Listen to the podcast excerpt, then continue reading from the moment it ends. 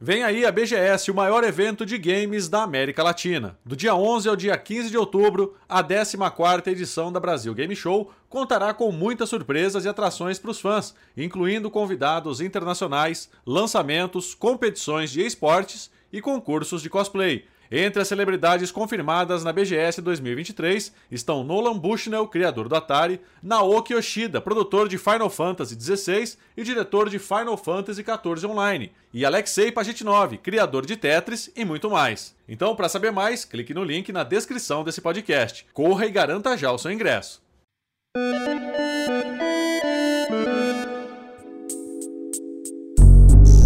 Olá, eu sou o Gustavo Minari e está começando agora o podcast Canaltech. Botão de ação, carcaça de titânio, entrada USB-C.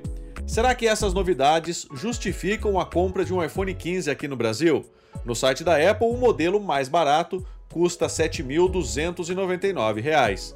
Já a versão Pro Max pode chegar a exorbitantes 14 mil reais. Para contar pra gente como tem sido as primeiras impressões com os novos celulares topo de linha da Apple, eu recebo hoje aqui no podcast Canaltech a apresentadora Amanda Mendes Abreu. Então vem comigo que o podcast Canaltech de hoje está começando agora. Olá, seja bem-vindo e bem-vinda ao podcast que atualiza você sobre tudo o que está rolando no incrível mundo da tecnologia. Todo mês de setembro é a mesma coisa. A Apple lança iPhone novo e o hype vai lá para cima. Mas aí o tempo vai passando, a poeira vai baixando e as pessoas começam a reclamar que tudo não passa de mais do mesmo. Será que isso também aconteceu com a chegada da linha iPhone 15? Quem conta pra gente agora é a apresentadora do Canal Tech, Amanda Mendes Abreu, que está testando os aparelhos há quase duas semanas. É, Mendes, diz uma coisa. Depois de todo esse tempo, é com o iPhone na mão, né? O iPhone 15, né? O que, que você achou? Olha, no geral, Minari, vou falar da, da linha iPhone 15 de forma geral, tá bom? Sobre todos tá bom. os aparelhos no caso. É, o iPhone 15 e o 15 Plus nada mais são do que a versão 14 Pro e Pro Max do ano passado. A Apple ela meio que já tem feito isso, né? Se reaproveitamento das versões Pro e Pro Max na versão normal e Plus do ano seguinte segue essa regra, só que, claro, né? Quando a gente fala de Pro e Pro Max, a gente tá falando de aparelhos topos de linha. Então, quando a Apple meio que reaproveita eles, ela reaproveita, só que, tipo, descendo as specs, né? Para um celular um pouquinho mais simples e tudo mais. Então, a gente vê isso acontecendo novamente esse ano. E já o Pro e Pro Max, é, eles vêm aí com o titânio e toda essa parte diferente. Só que teve um problema que eu já notei é, é, que a Apple fez esse ano que, que eu fiquei sem entender qual foi a tática da Apple, por que, que ela fez isso que agora existe uma diferença entre os modelos Pro e Pro Max de fato. Porque, beleza, tem o Action Button lá, que é o botão novo, né? O botão de ação e tudo mais. Só que a câmera, pela primeira vez, ela veio, ela, ela veio com uma diferença que eu, que eu fiquei sem entender.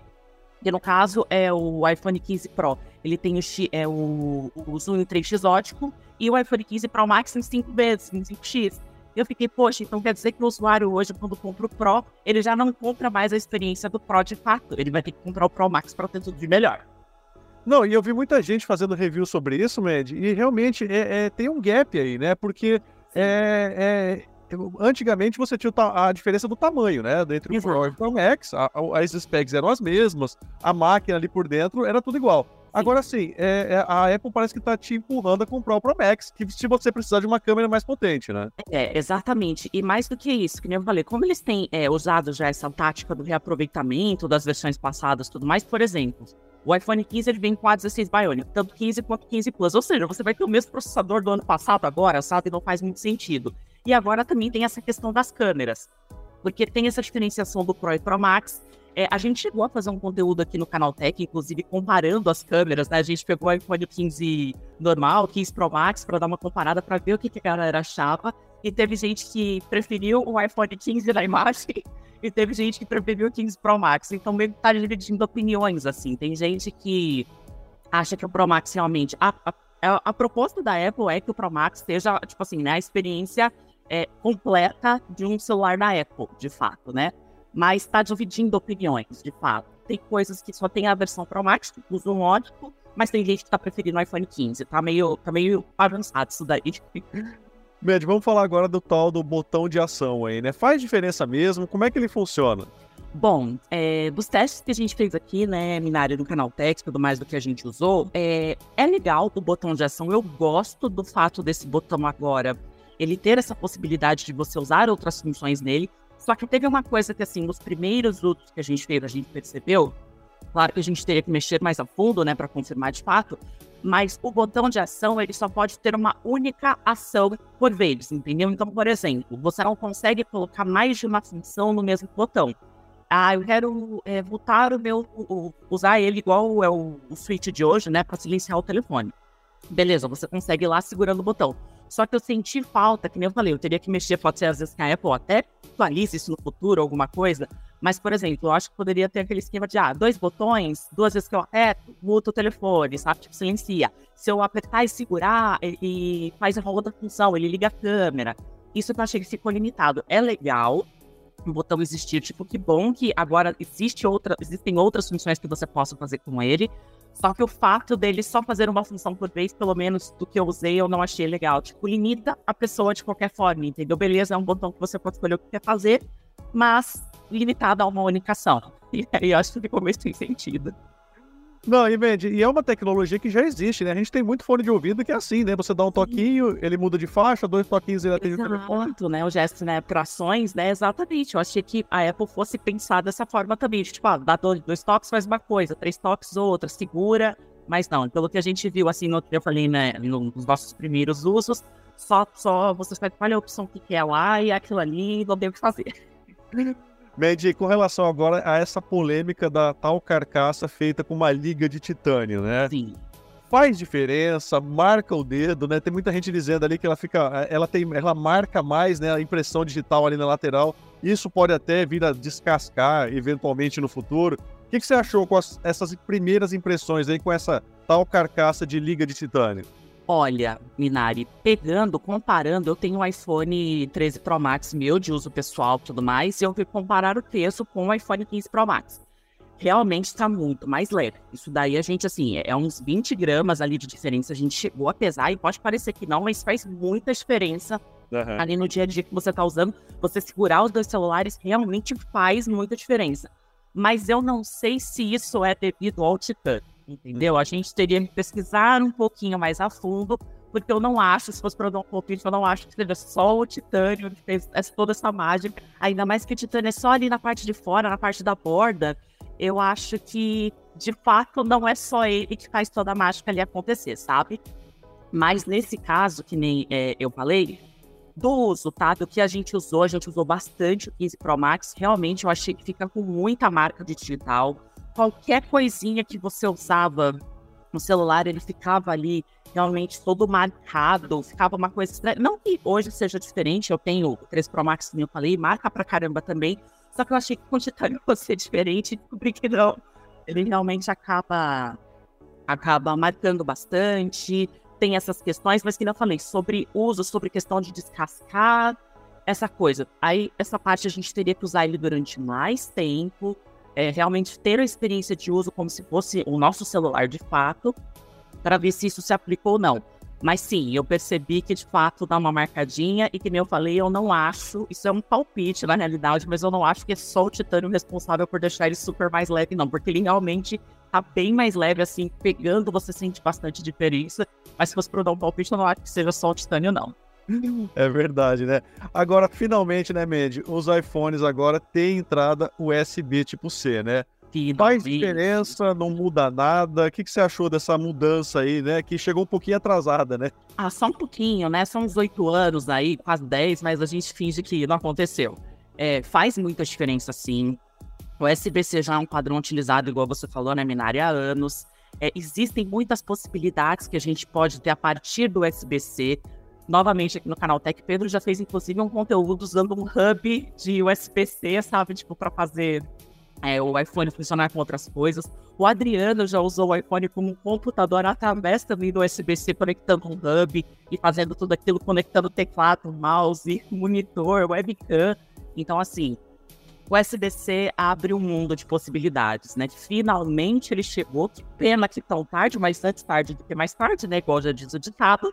Então, sim, faz de fato muita diferença. É, não digo que é uma revolução, porque de fato não é, já existe há muito tempo, Mas para Apple, tipo, abre novas, novos horizontes, entendeu? Faz diferença assim. Para quem é produtor de conteúdo, né? Justifica o upgrade, principalmente por causa das câmeras? Olha, se a pessoa tem hoje um iPhone 14 Pro e Pro Max, na minha opinião, não, não faz sentido nenhum, porque já é a mesma câmera de 48 megapixels é besteira, né? Para mim não faz sentido nenhum. Só que se você tem um iPhone, para mim, tá hoje, por exemplo, o meu caso, eu acho que para mim valeria a pena sim trocar pela versão hoje do 15 Pro Max. Porque o meu já é o 13 Pro Max, já tem duas versões para trás. Já não tem, por exemplo, eu não tenho né, USB-C, infelizmente. Já para ter o USB-C eu vou ter que comprar o, o, o 15, toda essa parte, sem a câmera sim que é melhor, que é 48 megapixels, um ótimo 5 vezes. Então, sim, para mim eu acho que faz sentido se você tem um iPhone 13, 12 para baixo. Agora, se você tem é, 14, por exemplo, esquece, tipo, continua com seu celular. Inclusive, muita gente às vezes vem me perguntar: ah, mídia, eu tô com o iPhone 11, eu troco pelo 14 ou pelo 15. Eu falo, gente, por favor, troca pelo 15. Você vai pegar justamente o último iPhone, né? O último dos moicanos com Lightning, pega o primeiro que tem USB-C, né? Tipo, então, mas é aquilo. Se você tem um iPhone mais recente, deixa do jeito que tá. É, não precisa, não há necessidade. Mas se você. Ah, não, meu iPhone já tá mais antigo tô precisando realmente aí trocar, aí faz sentido sim fazer a troca. Que nem eu falei, do 12, 11 para baixo faz sentido. 13, que nem eu falei, é porque eu sou chata, eu quero trocar, mas não é necessário. Na minha opinião, do 12 para baixo seria mais adequado.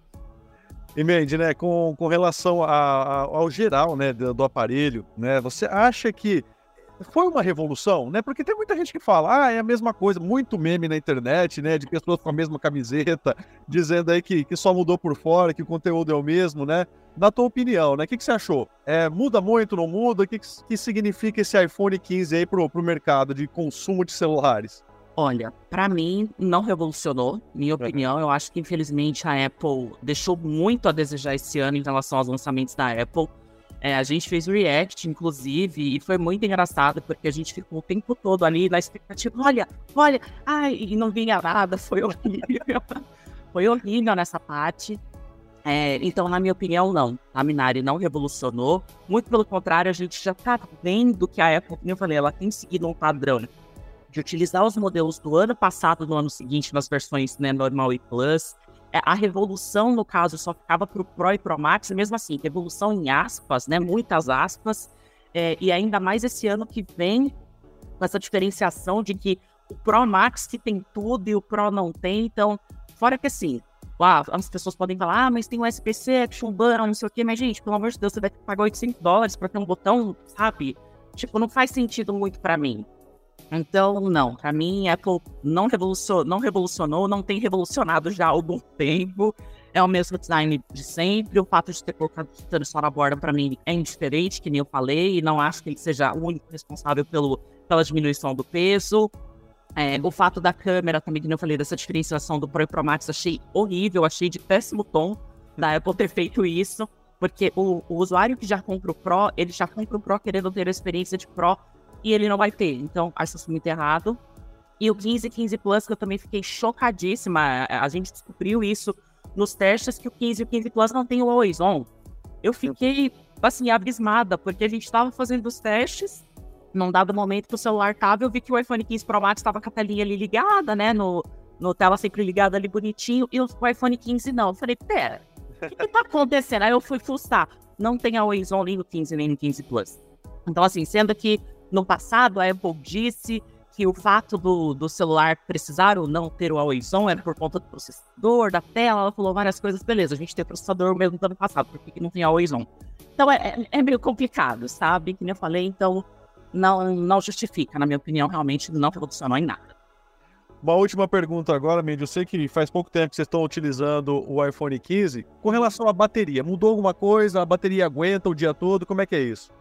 Olha, eu não vi nenhuma diferença significativa, tá? É, a princípio tá durando exatamente o mesmo que sempre durou. As versões 15 é, normal e 15 Pro tem a bateria menor, porque normalmente quando tem a, a tela maior, a bateria também é maior. Mas é, a gente tem uma diferenciação aí na linha em relação ao chipset, né? Porque o 15 15 Plus é uma 16 Bionic e o 15 Pro e Pro Max é o A17 Pro, que inclusive vai poder rodar aí jogos, né? Segundo Resident Evil, né? Segundo a Apple falou. Então a gente teria que ver essa comparação entre, entre os modelos e entre os processadores para entender se existe uma diferença mesmo ou não. Mas assim, num primeiro uso ali do que a gente teve, ali daquela questão que a gente usou no dia a dia, não vi tantas diferenças em relação ao 14, que não vi tantas diferenças em relação ao 13, por assim, né? e aí vamos. Mas realmente, como eu falei, só tendo o uso mais aprofundado para a gente ter certeza absoluta se realmente teve alguma diferença ou não. Tá para sair, vou aproveitar aqui, ó, fazer jabá, tá para sair um teste é, que a gente vai fazer aqui no canal Tech, que eu vou usar um iPhone 15 Pro Max por 30 dias. Eu realmente vou usar ele como meu aparelho principal por 30 dias. E aí acho que eu vou conseguir dar um apanhado melhor aí de duração de bateria, de como é que vai ser a experiência e tal. Mas a princípio não, não tem tanta diferença, não. É isso aí, Mandy. Muito obrigado pela tua participação e um bom dia para você, hein? Muito obrigada. Valeu, gente. Bom dia. Muito obrigada. Tá, e essa foi a Amanda Mendes Abreu falando sobre o que ela tá achando do novo iPhone 15. Agora se liga no que rolou de mais importante nesse universo da tecnologia no quadro Aconteceu Também. Chegou a hora de ficar antenado nos principais assuntos do dia para quem curte inovação e tecnologia. O Google adicionou a possibilidade de reagir com emojis às mensagens recebidas no app do Gmail. Descrito pela empresa como uma forma dinâmica de expressar reações, além de responder rapidamente a e-mails, o recurso deve aparecer no iOS e também na versão web do serviço. Como nas redes sociais, as opções de reações aparecem na parte inferior das mensagens, com um botão possibilitando a adição dos emojis. A funcionalidade também deve aparecer em e-mails enviados em grupo para até 20 pessoas, com os usuários podendo clicar também nas emoções já deixadas por outros usuários.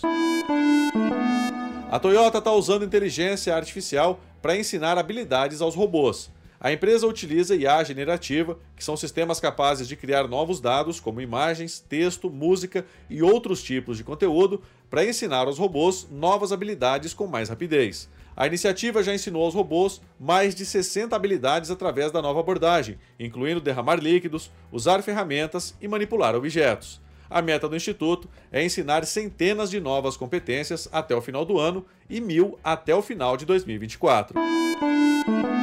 Até que demorou, mas o X, o antigo Twitter, foi processado por uma empresa de marketing por suposto uso indevido da marca X. A companhia, que se chama X Social Media, alega na justiça que o novo nome do Twitter pode gerar confusão ao público em relação a ambas as marcas. Antes de mudar o nome da rede social de Twitter para X, Elon Musk também mudou o nome da controladora da companhia de Twitter Inc. para X Corp. A empresa do bilionário presidente da SpaceX e da Tesla ainda não se pronunciou publicamente a respeito do processo. A segunda fase do programa Desenrola Brasil, iniciativa do governo federal brasileiro para renegociação de dívidas, exige que o consumidor tenha uma conta gov.br. Além disso, o cadastro deve ter nível prata ou ouro no portal para que a pessoa participe do programa. A conta gov.br usa o número do CPF ou do INSS e é aplicada em muitos serviços públicos oferecidos pela internet. O login é a única forma de autenticação para acessar a plataforma de renegociação e conferir se as dívidas foram contempladas durante a etapa. Segundo o Ministério da Fazenda, o acesso à plataforma será liberado neste mês de outubro, com previsão até a próxima semana. Um programa de incentivo para o uso de IA na solução de problemas do país vai premiar estudantes e empreendedores brasileiros com uma viagem aos Estados Unidos. O projeto é realizado pela Brasil Conference e tem inscrições até hoje, dia 5 de outubro. O objetivo do programa de incentivo é usar a inteligência artificial para resolver questões críticas do país relacionadas às áreas de educação, saúde e meio ambiente. O convite para participar do programa AI for Good abrange estudantes de 18 a 25 anos, mas não restringe cursos e áreas de atuação dos participantes. Tá aí com essas notícias, o nosso podcast Canaltech de hoje vai chegando ao fim. Lembre-se de seguir a gente e deixar uma avaliação no seu aplicativo de podcast preferido. É sempre bom lembrar que os dias de publicação do programa são de terça a sábado, com o um episódio novo às 7 da manhã para acompanhar o seu café. Lembrando que aos domingos tem também o Vale Play, o podcast de entretenimento do Canaltech. Esse episódio foi roteirizado e apresentado por mim, Gustavo Minari, e a edição foi do Yuri Souza. O programa também contou com reportagens de Douglas Siriaco, Felipe Demartini, Natan Vieira e André Lorente Magalhães. A revisão de áudio é do Ivo Meneghel Júnior, com trilha sonora de Guilherme Zomer, e a capa desse programa foi feita pelo Eric Teixeira. Agora nosso podcast vai ficando por aqui. A gente volta amanhã com mais notícias do universo da tecnologia para você começar bem o seu dia. Até lá, tchau, tchau.